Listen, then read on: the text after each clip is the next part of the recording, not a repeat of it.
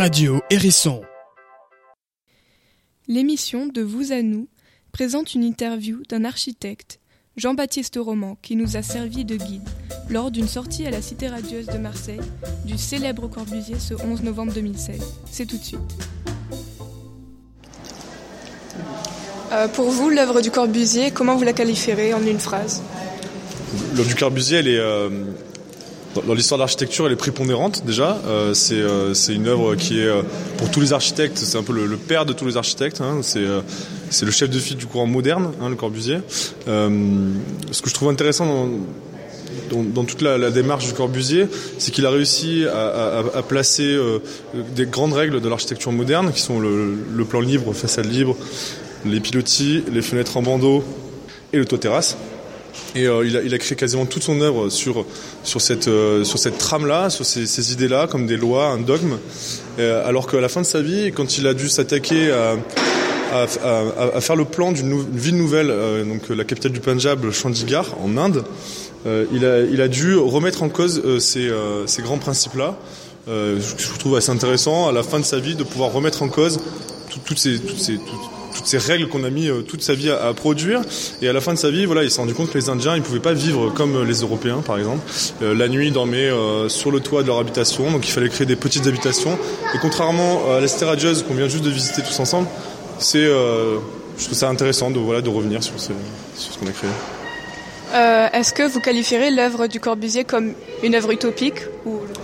L'utopie, elle est. euh, je vais partir du, du bâtiment dans lequel on est euh, actuellement. Euh, la Cité radieuse, euh, c'est un, un bâtiment qui a été créé, euh, qui a été créé entre les deux guerres sur le papier, comme euh, une idée, comme un projet, un projet utopique d'une nouvelle façon d'habiter. Euh, cette utopie, elle est passée dans le réel. Donc elle devient, elle n'est plus utopie, elle devient réelle.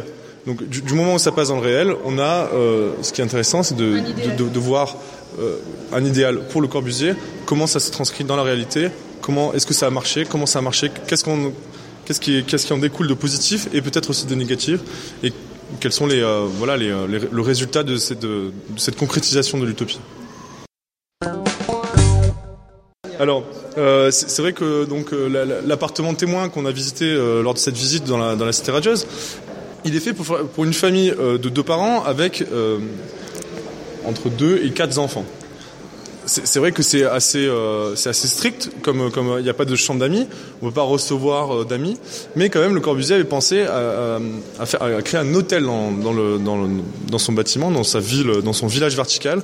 Pourquoi? Pour recevoir des amis. C'était pas un hôtel pour euh, comme ça, euh, comme euh, peut-être qui devient un petit peu actuellement, un hôtel euh, pour les touristes. C'était un hôtel fait pour, voilà, pour la- donc il, il a quand même pensé à tout ça. Alors peut-être qu'il y a des, certains manquements, surtout avec euh, l'évolution de la société actuelle. Aujourd'hui, on ne vit pas comme euh, dans les années 50, hein, donc euh, même si c'était très en, en avance pour l'époque, peut-être aujourd'hui il y a des choses euh, qui euh, empêchent les gens de vivre comme on vit aujourd'hui.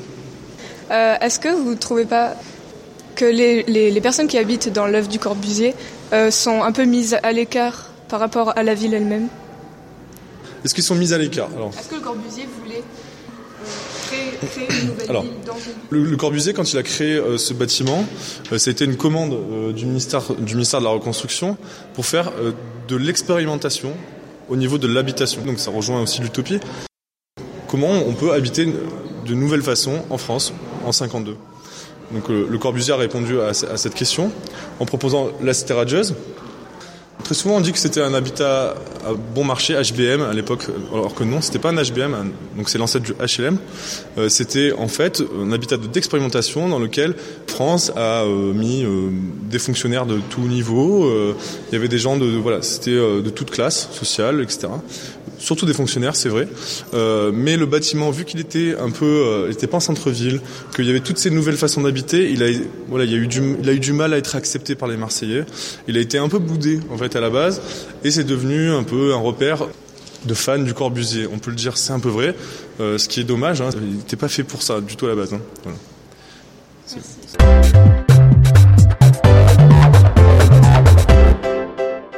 Radio Hérisson.